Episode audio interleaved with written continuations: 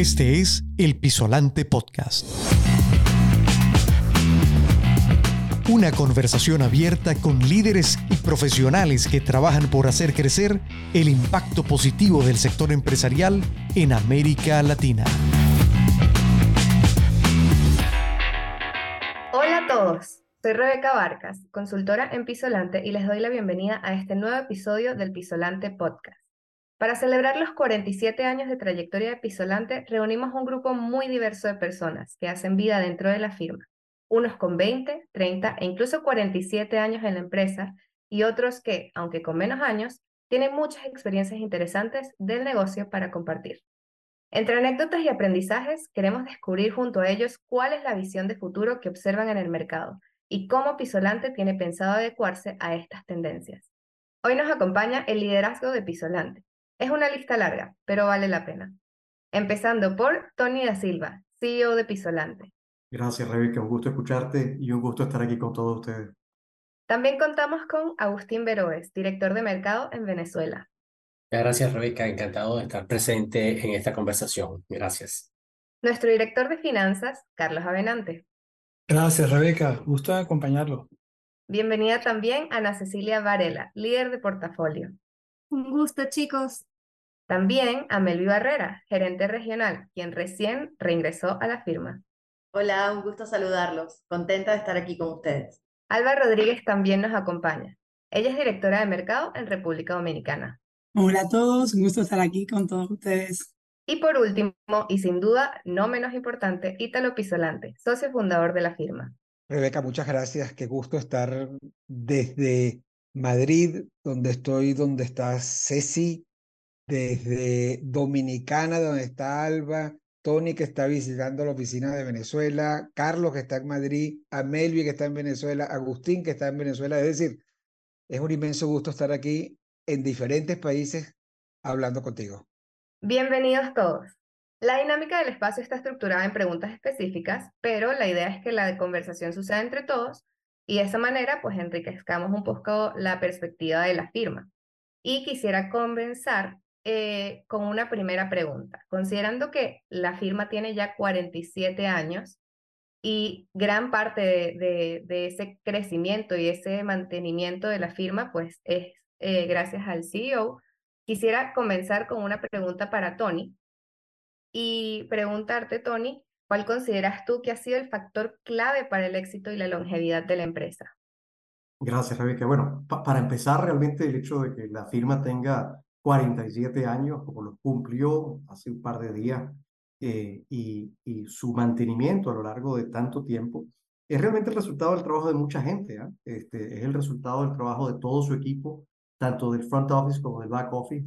Este, es el esfuerzo, el trabajo y el empeño que cada consultor, este, cada uno de los miembros de nuestro equipo, de nuestro socio fundador y el aporte que, que yo haya podido hacer durante todo ese tiempo, pues eh, lo que nos permite hoy ofrecer al mercado, yo creo que un portafolio de valor, de valor para el empresariado, de valor para este, tantas organizaciones que entienden que en la gestión de sus intangibles están construyendo un activo muy relevante para su organización.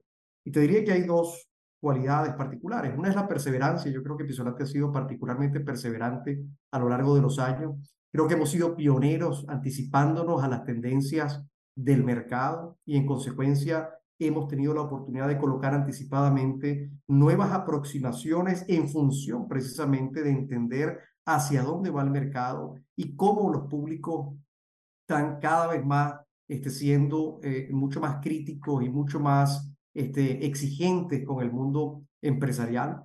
Y creo que a eso hay que sumarle, en consecuencia, bueno, una clara visión de futuro, una permanente atención a las tendencias que se van formulando en el mercado a partir de distintas realidades, sobre todo para una organización como nosotros que trabaja en distintos mercados y en distintas geografías. Ya lo decía Ítalo este, cuando mencionaba dónde estamos situados cada uno de nosotros. Estamos en Centroamérica, en el Caribe, en Sudamérica, en Europa. En consecuencia, eh, tenemos una visión creo que bastante amplia, globalizada, de los asuntos que tienen impacto sobre las organizaciones. Y creo que hay, un, hay una característica muy particular a lo que lleva todo eso, que es a la reinvención constante. Es decir, Isolante a lo largo de 47 años no ha permanecido inmóvil, por el contrario, ha estado en permanente movimiento, ha estado siempre atenta precisamente a estas tendencias para configurar nuevas propuestas de valor, nuevos servicios, nuevos productos que permiten efectivamente, fundamentalmente, colocar soluciones en la mano de nuestros clientes. Y eso es lo que nos ha permitido pues, tener este, una vida tan extensa, este, ya sumando casi cinco décadas, en las cuales permanentemente hemos procurado hacer lo que sabemos hacer, que es agregar valor, que es poder contribuir con el éxito y la viabilidad de los planes y los objetivos de aquellas organizaciones para las que trabajamos. Yo creo que eso ha sido este, parte de, del secret sauce, ¿no? de, la, de la salsa secreta, si se quiere, de Pisolante a lo largo de tantos años. Muchas gracias, Tony. Justamente esa, esa visión que das sobre el mercado da pie a la siguiente pregunta que me encantaría eh, que Alba desde República Dominicana, Agustín desde Venezuela y a Melvi, que recién reintegra la firma, pues nos respondan eh, para ver cómo ha cambiado el mercado. ¿Cómo consideran ustedes que ha cambiado cada uno de los mercados en los que operan? Empecemos por, por Alba. Buenísimo, Rebeca. Y es verdad, la verdad que el mercado en el que opera Pisolante ha experimentado cambios significativos pues a lo largo de todos estos años que llevamos aquí, ¿no?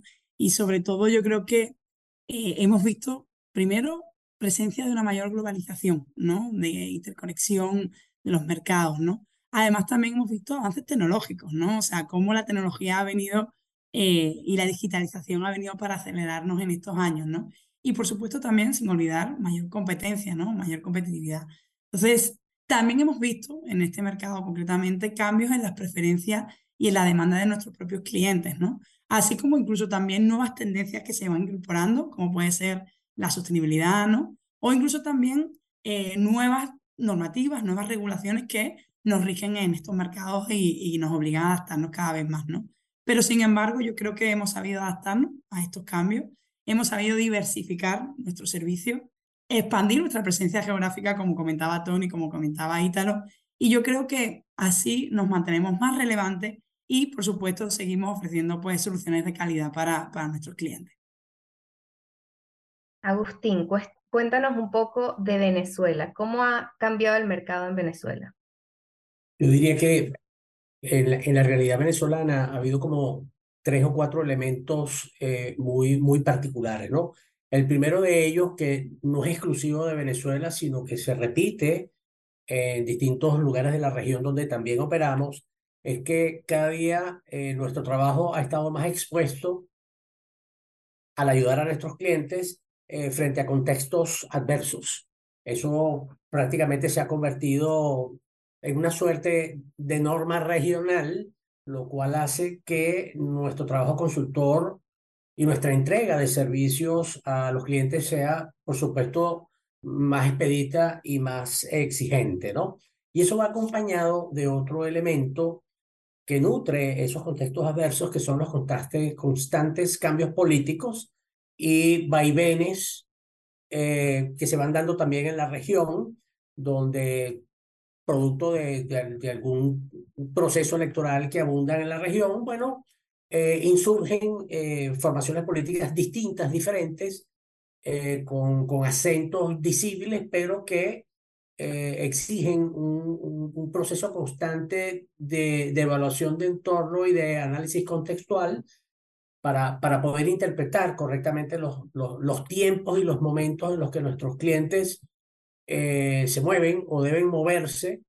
Y allí entra entonces Pisolante, eh, llámese Venezuela o cualquiera de los países donde interactuamos, para poder tener eh, o formularnos la pregunta más corriente que se puede hacer, que, que es dónde estamos parados en tal país y donde lo más difícil es la, la respuesta que hay que construir para poderle dar una, eh, una solución apropiada a lo que el cliente aspira que hagamos por él, ¿no? Eh, y luego también, coincidiendo un poquito con, con lo que ya comentó Alba, esto viene impregnado por, por el avance que ha tenido el tema tecnológico, pero adicionalmente a eso también con, con la generación de ambientes híbridos que tienden más a la presencialidad que a la virtualidad, este, y que nos condujo a nosotros a tener que aprender rápidamente a desempeñarnos en un contexto totalmente virtual y cómo desvirtualizar, si me permiten la palabra, ese movimiento para empezarle a dar un acento de presencialidad eh, o de rescate de la presencialidad, que es importante, ¿no? Y por último, creo que, que, que el tema pospandémico ha planteado nuevas complejidades que hay que atender y que se incorporan a la, a la cotidianidad este, de, de asuntos que, que a las empresas y en consecuencia eh, que Pisolante también debe tomar en cuenta para ofrecer un buen servicio. Yo comentaría eso, eh, Rebeca. Gracias. Buenísimo. Amelvi, cuéntanos tú un poco de tu visión de cuando entraste en Pisolante hace ya unos años y ahora que estás volviendo a, a ver el, el mundo de, del consultor, eh, ¿cuál ha sido esa, esa apreciación? ¿Cómo crees que ha cambiado? No vamos a entrar en la definición y en la especificación de cuántos años después eh, estoy volviendo, pero sí, fueron unos cuantos. Y como lo comentaba también hace, hace poco, creo que ahí hay un, un factor importante. Fíjate, yo, yo, una cosa que quisiera agregar además a lo que comentaba Alba y comentaba Agustín, es que si bien hay que estar muy atento al, a ese contexto que rodea al cliente y, cómo influye, sin duda también lo primero y lo fundamental es entender y, y a, afinar la agudeza con la que interpretamos a cada cliente. Si lo sabrá Ítalo, que cada cliente es un mundo distinto. Y a veces llegan incluso eh, queriendo plantear cosas que para ellos son novedosos porque a lo mejor es la primera vez que se enfrentan a procesos como esos. Y también allí entonces es importante de parte nuestra poder acompañarlos y poder enseñarlos primero a, e, a ellos y luego al resto de cuál es ese camino que hay que transitar. Entonces creo que ese, elemento es fundamental, el, afinar el saber entender a cada cliente con sus particularidades y con cada cosa que va necesitando, anticiparnos además a, poder estar delante de, lo que ellos mismos todavía no saben que necesitan, pero que sin duda va a ayudarlos a transitar mejor ese camino. Y creo que ese, eh, como decía antes, es un elemento que se ha mantenido a lo largo de todos estos años, esa capacidad antes, ahora y sin duda en el resto de, de, del camino, que sin duda es largo también para, para Pisolante, de poder acompañar a los clientes entendiéndolos eh, de esa manera transversal. Muchas gracias, Amelvi. Ahora quiero hacerte una pregunta a ti, Ítalo. Quiero conocer un poco cuál es tu visión de la adaptación de Pisolante a esa competitividad en este nuevo entorno, en este entorno empresarial que cada vez es más desafiante y cambiante, que nos comentan Alba, Agustín y Amelvi, eh, que sucede en sus mercados y pues también sucede en Centroamérica. ¿Cuál, cuál crees tú que es esa, esa, esa capacidad o ese, o ese diferencial de Pisolante para mantenerse competitivo? Fíjate que eh, la pregunta la empezó a, responder eh, Tony y yo voy a sumarme sobre, sobre esa visión. Yo creo que nosotros en creamos las oportunidades, no esperamos que ellas lleguen solas. Y ese es un elemento fundamental. Te pongo algunos ejemplos. A finales de los 90 empezamos a hablar, eh, y en mi caso personal, muy curioso siendo presidente de la Asociación de Ejecutivos de Venezuela, eh, de un tema que era esotérico, que era corporate governance, gobierno corporativo. Nos invitó la OEA a una cumbre anticorrupción en tiempos de Gaviria, en la presidencia corta que tuvo en la OEA, y fuimos a hablar de algo que era la anticorrupción, pero desde la perspectiva de los procesos y las actuaciones de las empresas y la defensa de los minoritarios y la importancia de escuchar a los diferentes stakeholders, etcétera, de cosas que eran palabras medio esotéricas también en esa época, porque esa figura de stakeholder también es, rel es relativamente nueva. Estoy hablando de que eso empezó hace 20 años. Bien, esa, esa visión de gobierno corporativo, nosotros la llevamos a conectar con una actuación responsable de empresa. En consecuencia, se conectaba con la responsabilidad social, pero nadie hablaba de eso. Entonces nosotros creamos la oportunidad, no esperamos que llegara a nosotros. ¿Cómo? generando una discusión profunda en diferentes instituciones, ya no solo en Venezuela, sino fuimos a Panamá firmando un, convenio con APEDE, fuimos a Colombia con, con las organizaciones empresariales, fuimos a República Dominicana, fuimos a diferentes países donde operamos a hablar de un tema que no estaba en la agenda y que entonces creamos oportunidades para ser nosotros quienes contribuyeran a una mejor conciencia sobre estos temas. El segundo elemento que yo diría que es importante es, nosotros intentamos, a partir de valores rigurosos, de una brújula que conduce nuestras actuaciones, nos atrevemos a modelar comportamientos. Porque le sugerimos a la empresa comportamientos, pero que comienzan por nosotros tomar la medicina, revisarnos a nosotros nuestra mejor versión y sobre ella poder abordar una manera de modelar a otros, pero siempre con una autocrítica permanente, oportuna y a veces desgarradora de nosotros mismos para ser mejores. Y eso es un segundo elemento, modelamos comportamiento. El tercero es que nuestra vocación es armonizar visiones y alinear objetivos. Por eso, Tony, como muchos de nuestros eh, ejecutivos y él desde la, desde la conducción de la empresa en su figura de CEO, nos ha hablado mucho de las de las, tiempos que se le están dedicando a sesiones de alineación estratégica o de planeación estratégica que suponen una alineación a partir de aquello de quiero planear. Entonces, ¿pero qué supone eso? Una habilidad fundamental como ventaja competitiva y comparativa con el resto de los proveedores de servicio como consultores gerenciales. Y es armonizar visiones y alinear. Un cuarto es que somos lo suficientemente flexibles y ágiles, lo decía Tony, para estrategizar de manera permanente. No es que hacemos una estrategia y eso está listo y hay un check que dice, ya la hice. No, es que hay que revisarla porque las estrategias que se mantienen en el tiempo fracasan. La estrategia va cambiando en la medida que va cambiando el entorno y el, y el propio entorno, la vida interior de la empresa y su sistema cultural. Y por último, otra cosa es nuestro afán por documentar en guías prácticas todo lo que hacemos. Y eso lo convertimos en artículos que, que, compartimos en diferentes revistas, en República Dominicana, en Centroamérica, en España y en Venezuela. Y escribimos permanentemente, no solamente eh, quien le tocó el rol con la historia de crearla, que fui yo hace 47 años, sino lo que hace Tony con sus podcasts lo que hace él con, con, con, con, uh, con sus diferentes eh, herramientas de comunicación, pero lo hacemos todo con las herramientas que existen dentro de Pisolante y que están todas expuestas en la cámara, en la propia página web de nosotros. Yo resumiría esta larga conversación en que creamos las oportunidades, no esperamos que nos lleguen. Modelamos comportamientos a partir de revisarnos a nosotros nuestra brújula, la que conduce nuestras actuaciones. Armonizamos visiones y alineamos objetivos de los otros. Somos lo suficientemente flexibles y ágiles para estrategiar de manera permanente y lo documentamos todo convirtiéndolo en herramientas sencillas a ser replicables. Muy, muy, muy interesante. Es súper importante para todo este tema del cambio en, en el entorno, pues obviamente el, cómo surgen nuevas tecnologías.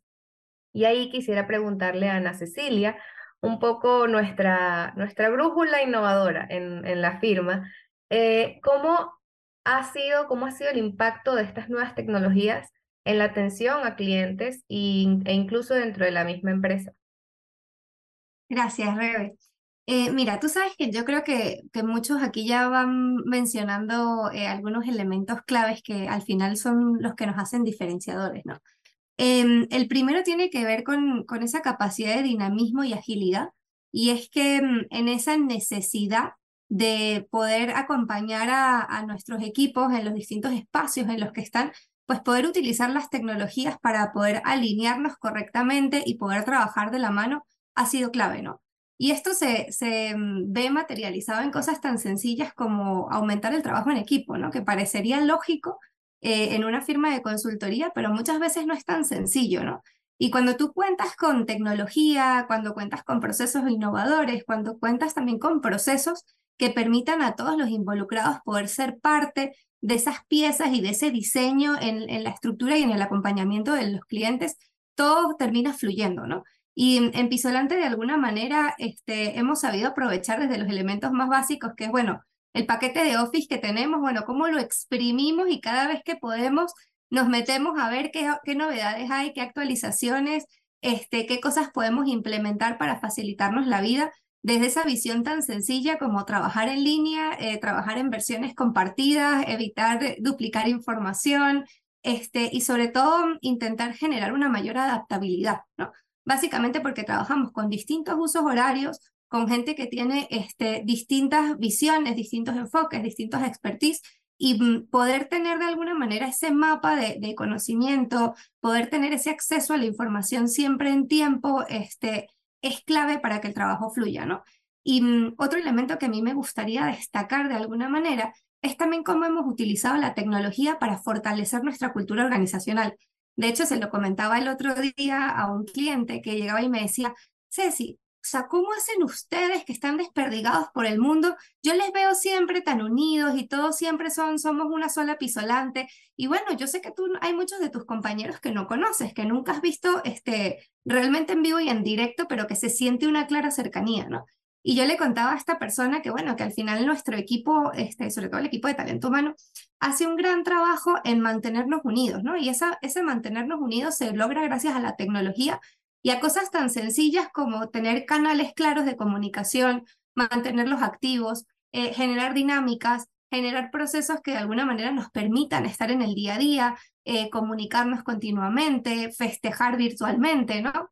Los que nos escuchan en algún momento habrán visto algunas de nuestras locuras como nuestra fiesta de Halloween virtual, este, incluso nuestras fiestas navideñas y todos esos procesos que de vez en cuando eh, activamos precisamente para utilizar la tecnología como un activo que nos permita fortalecer esa cultura organizacional. Entonces, al final, yo creo que no solo se trata de cómo la tecnología y la innovación nos ayudan a hacer mejor nuestro trabajo, sino también cómo nos ayudan a estar más fuertes y a integrarnos, ¿no? Porque solo en la medida en que tenemos una, un, equipo más integrado, más cómodo, más dinámico, más ágil, vamos a poder mejorar ese servicio, ¿no? Sin duda yo creo que todavía nos queda mucho por hacer. aquí saben todos que yo soy la, la principal eh, crítica y, promotora de, de, que siempre busquemos nuevas formas de hacer las cosas, pero la verdad que viendo el panorama de la región estamos muy bien encaminados. O sea, creo que estamos en, en un proceso muy bueno em, y que creo que, que de alguna manera eso también lo ven nuestros clientes en el hecho de que no les hace falta tener muchas veces un consultor sentado al lado suyo porque sienten que les acompañamos y que estamos presentes en todo momento, precisamente por cómo hemos sabido capitalizar la, la innovación y la tecnología para hacer nuestro trabajo lo mejor posible. Muchas gracias, Ana Cecilia. Quería justamente preguntar, cuando mencionaste el, nuestra fiesta de Halloween, pues me vino a la mente obviamente los disfraces de Carlos Avenante y justo quería eh, preguntarle a Carlos desde la parte más interna de la firma, porque muchas veces eh, vemos solamente el trabajo consultor, pero al final Pisolante también es una empresa. Y quería preguntarle a Carlos un poco cuál ha sido ese, esa transformación durante esos 47 años desde pues toda la gestión más interna de la firma y cómo cree que esas eh, nuevas tecnologías pues, han apoyado al crecimiento de Pisolante. Eh, gracias por la pregunta, Rebeca. Mira, yo podría hacerte de manera de reflexión eh, cuál ha sido para mí uno de los aspectos más, más importantes en lo que a tecnología se refiere.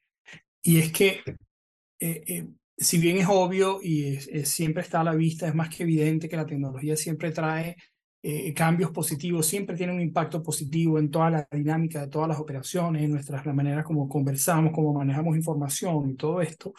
Hay algo que a veces se pierde, pasa un poquitico bajo la mesa, que es eh, el, el, el tener un poco el cuidado de que estos cambios no impliquen un sacrificio de aspectos que para una operación como la nuestra son fundamentales.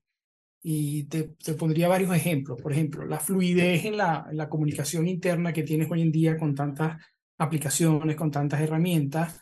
Este, si bien debe aprovecharse, obviamente, es imposible no aprovecharla, siempre debemos tener cuidado en que ello no sacrifique, por ejemplo, que ello no vaya en detrimento de la, el registro de la información, el orden y la formalidad que ciertas operaciones como la nuestra, eh, entre, entre otras, eh, requieren. Otro ejemplo, por ejemplo, la facilidad con la que la tecnología te permite acceder a información y compartir información, no solo a puertas adentro, sino puertas afuera, este, obviamente es algo que se debe aprovechar, pero debe hacerse siempre con mucho cuidado de que no se pierda, no se sacrifique la protección y el resguardo seguro de esa información que estamos compartiendo puertas adentro o puertas afuera. Otro ejemplo podría ser eh, la tendencia a sistematizar o, automatizar procesos, eh, sobre todo internos.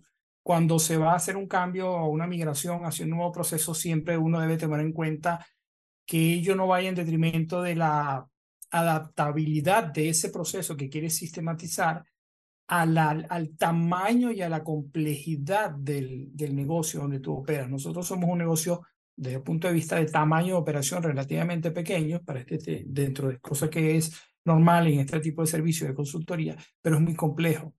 Entonces, a veces la sistematización y la estandarización eh, eh, va en, sacrifica buena parte de lo que tú quieres con, eh, conservar de, maleabilidad y flexibilidad. Y por último, por ejemplo, contacto, acceso a información que hay últimamente de todo tipo y en todas partes y tan rápido y tan fácil, uno siempre debe tener en cuenta qué tan confiable es la fuente de esa información, cuáles son las credenciales de la fuente de esa información. Entonces, si te lo pudiera resumir en una palabra, yo creo que uno debe siempre tener presente que la tecnología nunca sustituye el criterio. Eh, tratamos de aplicar tecnología este, a la velocidad en la que avanza actualmente, pero sin perder el criterio, utilizando siempre el criterio y el sentido común para no sacrificar cosas que son para nosotros fundamentales. Muy buena intervención. Muchas gracias, Carlos. Para finalizar, quisiera hacerles dos preguntas. Estas son a, a voz abierta. Pueden eh, responderla, me levantan la mano y yo guío un poco a nuestros escuchas para que sepan quién está respondiendo. Y quisiera saber en una palabra cómo describirían a Pisolante. Ana Cecilia. Mira, em, yo le describiría en dos palabras. La primera, eh, global, básicamente porque nuestra visión y crecimiento nos ha llevado a hacerlo y sin duda eso va a seguir siendo así en el futuro. Eh, y la segunda sería integral, porque como decía Italo, nos anticipamos a las necesidades de nuestros clientes, ¿no? Y esto hace que poco a poco vayamos fortaleciendo incluso nuestra cartera de servicios y por en consecuencia, mejor dicho, ir fortaleciendo y complementando esas necesidades en los clientes, ¿no? O sea, la Pisolante hace 47 años, sin duda, ya hablaba de, algunos temas como responsabilidad social, este, pero hoy en día es un hecho que ayudamos y acompañamos a muchas empresas a, desarrollar la sostenibilidad, ¿no? Y eso ha sido parte de la evolución natural y de esa visión de integralidad que tenemos. Alba, cuéntanos. Bueno, yo complementando lo que dice Ana, yo creo que la pisolante del futuro se describe como innovadora también. Yo creo que la innovación es un elemento clave pues, para asegurar la adaptabilidad, el crecimiento sostenible de una empresa pues, a, largo plazo. Y yo creo que en el contexto actual de las empresas, que se caracteriza por cambios rápidos, por cambios constantes, por avances tecnológicos, como vemos, ¿no? Es capaz, o sea, es fundamental que las organizaciones sean capaces de generar nuevas ideas, implementar soluciones creativas y, por supuesto, estar siempre a la vanguardia de las tendencias emergentes. Entonces, yo creo que para Pisolante ser una empresa innovadora también implica pues muchas cosas, ¿no? Estar atento a los cambios, estar sabiendo adelantarse a las necesidades de los clientes, como decía Melvi, ¿no? Esto también implica realizar investigaciones, realizar análisis, ¿no? Para identificar esas oportunidades, áreas de mejora. Y bueno, yo creo que, en resumen, ser una empresa innovadora también implica tener una mentalidad abierta al cambio, está dispuesto a explorar nuevas ideas, eh, nuevas formas de entender la tecnología, la cultura, la creatividad, la colaboración y esa forma de buscar siempre mejorar y adaptarse en el entorno de, constante evolución. Agustín, cuéntanos. Eh, sí, eh, yo creo que lo que han dicho Ana Cecilia y Alba, más lo que pudieran decir quienes intervengan después de mí, eh, podría estar todo metido dentro de una tónica, como habló Tony, adelante, tónica, tónica viene de Tony, para lo que voy a comentar, ¿no? Y es que Isonante seguramente va a continuar en su proceso de transmutación y cambio permanente a lo cual le podemos sumar lo ya dicho y lo que se podría decir para que los otros compañeros respondan esta pregunta en particular, pero el gran estuche, además de la transmutación permanente, eh, orientada a, a, seguir ayudando a hacer empresas, porque esa es una contribución notable de Pisolante, eh, digamos, en el sostenimiento de la iniciativa privada en la región, y al hacer esa contribución de parte nuestra permanente, eh, eso estará incidiendo también en algo que conversamos nosotros mucho dentro y fuera de Pisolante, ayudar a hacer mejores sociedades. Yo creo que ese, e, eso, esa orientación tiene cabida adentro de ella la innovación y las cosas que han mencionado acá. Te respondería eso, Rebeca. Muchas gracias. Para terminar, ahora sí, la última pregunta. Cuando hayan pasado 47 años más, ¿cuál es el legado que quisieran de Pisolante? Cecilia, adelante. Ay, yo como en las reuniones con clientes, si nos escuchan por ahí, siempre, nunca me puedo quedar callada, perdón. A ver, em, es que justo pensaba en esto hace poco, ¿no? Eh, básicamente porque estábamos hablando con, con, un par de colaboradores tras el, el resultado un poco de, de, de sus desempeños, ¿no? Y veíamos un poco, bueno, a dónde querían ir, ¿no? Y qué, qué era lo que, lo que de alguna manera buscaban en su permanencia en la firma. Y eso de alguna manera nos llevaba a reflexionar también sobre nuestro trabajo. Y básicamente, este, esta persona que es de generación Z, que aquí los líderes sabrán de quién hablo, eh, hablaba un poco sobre la generación de impacto, ¿no? Y decía, yo es que lo que haga, quiero que de alguna manera esté vinculado a eso, ¿no? Y reflexionábamos sobre el, trabajo que hacemos y yo le decía que claramente ese legado de Pisolante este, está ahí en esa generación de impacto.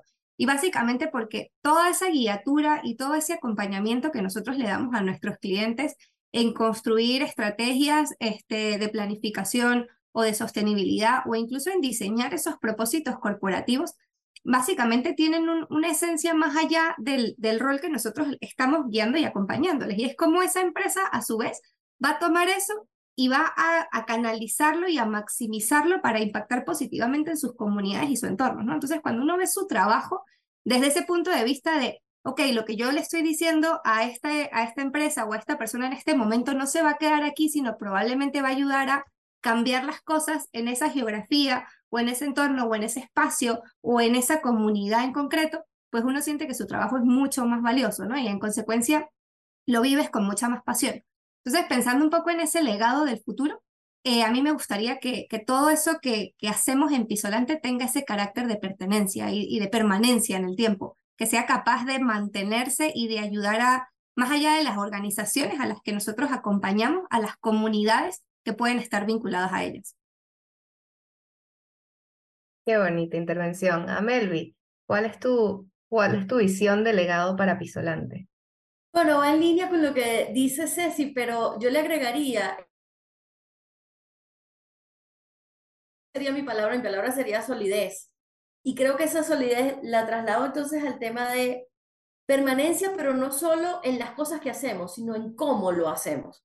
Creo que los temas que ha abordado Pisolante desde hace 47 años, cuando empezó a lo mejor con muchas más fortalezas en el tema audiovisual, como decía Tony hace unos días, y toda la fuerza que puede tener ahorita el tema eh, digital y lo que venga en 47 años más, yo lo amarro con una transversalidad del cómo hacer las cosas. Y creo que ese es un, un modelo que deja Pisolante también caracterizado, bueno, por las razones por las que probablemente nos abordan nuestros clientes o nos reconocen también nuestros competidores y tiene que ver con esa autoexigencia en primer término, con la, rigurosidad y el compromiso con el que atendemos nuestros procedimientos y al final eso, la, la, disciplina y la calidad con la que damos lo que damos, que nos convierte en una firma pues tan sólida y tan, de tan larga trayectoria.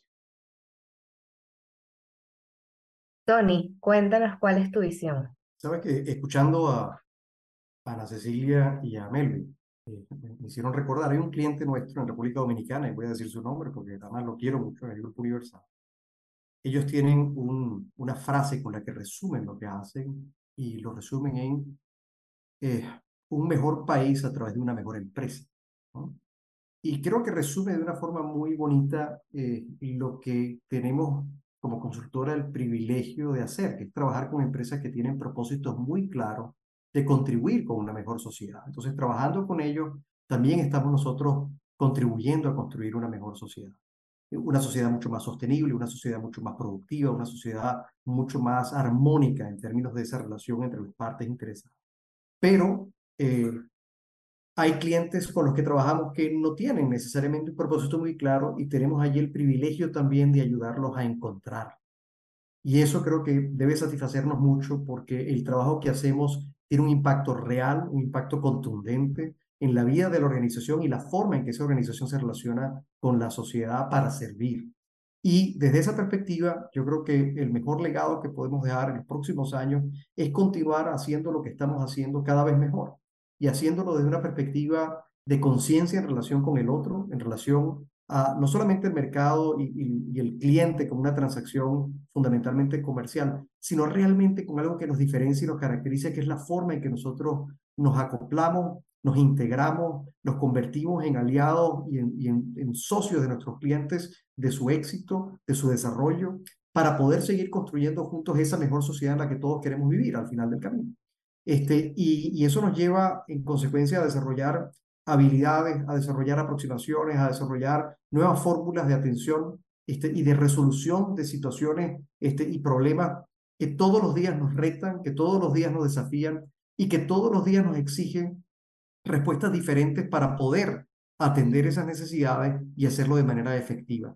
Yo creo que si algo nos caracteriza es que nosotros somos unos, unos buenos doers, somos thinkers y somos doers, es decir, pensamos estratégicamente, pero no nos quedamos en el pensamiento, sino que convertimos ese pensamiento en acción y esa acción tiene resultados concretos que mejoran indiscutiblemente este, las situaciones a las que nos enfrentamos. Yo creo que eso tiene que llenarnos de, en estos 47 años, este, en este modo celebratorio este, eh, en el que estamos en estos días, debe llenarnos de mucho orgullo, debe llenarnos de mucha satisfacción, pero también de mucho compromiso hacia adelante. Y creo que eso es parte de lo que cada uno de los integrantes de nuestra organización tiene para con todos aquellos con los que trabajamos. Y por cierto, no solamente con nuestros clientes. Isolante dedica una buena cantidad de su tiempo también a distintos proyectos en calidad pro bono, en calidad de, de, soporte y apoyo a distintas organizaciones, a distintas causas este, en las que dedicamos tiempo desde nuestro mejor saber y hacer, también para contribuir con esa mejor sociedad que todos esperamos hacia adelante. Fíjate que eh, en ese punto, Tony, un elemento fundamental que nos ha acompañado y que debemos vigilar que siempre esté presente es la humildad. La humildad significa escuchar al otro, aprender del otro y no creer que uno tiene todas las respuestas, porque a veces las construyes sobre el escuchar al otro.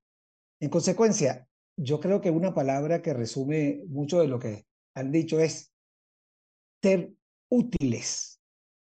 Creo que el elemento más importante sobre el cual yo quisiera que lo que yo fundé hace ya muchísimos años perdure en el tiempo es el compromiso de ser útil a la sociedad. Lo dijo muy bien dicho Agustín. Lo reforzaban además cada una de las de los miembros del equipo gerencial, de los líderes de la organización.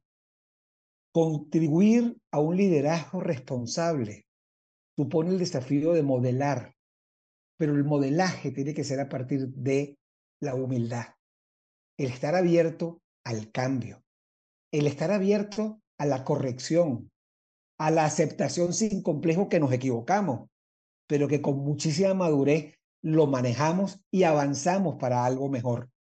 Es decir, ese elemento es importante porque el legado tiene que estar sobre que te recuerden de que tu brújula no se afecta la brújula de tus valores orienta tus actuaciones, porque expresan valores que inspiran esa actuación. Y por supuesto, un elemento que para mí es absolutamente importante en 47 años y, y que a Melvi, bueno, se pondrá brava conmigo, pero es que lo que ella dijo pasó hace 23 años, no tres, pasa que tiene una cara niñita. Si ustedes la ven como la estoy viendo yo ahorita, este, bueno, fue un infanticidio, pero la verdad es que nosotros nos preocupamos y nos ocupamos de nuestra gente, de nuestro equipo. Entonces, un legado para mí es la generación de, es las generaciones de, de, de, de equipos, hombres y mujeres ya hoy, que han pasado por la firma y que siguen alrededor de ella, amándola como la amamos aquellos que la creamos y que la vivimos y la gestionamos en el día a día. Esas personas que en nuestro aniversario nos escriben desde diferentes empresas y de diferentes geografías, porque saben que nosotros siempre estamos allí y porque saben que ellos fueron, son y van a ser siempre importantes, que es nuestro equipo. Muchas gracias, Ítalo, y muchas gracias a todos por su tiempo y sus intervenciones. Gracias también a nuestros escuchas por compartir este espacio con Pisolante. Ha sido un gran gusto y los esperamos en el próximo episodio del Pisolante Podcast. Esto fue el Pisolante Podcast. Visítanos en www.pisolante.com y suscríbete a nuestro newsletter Insights. Gracias por escuchar.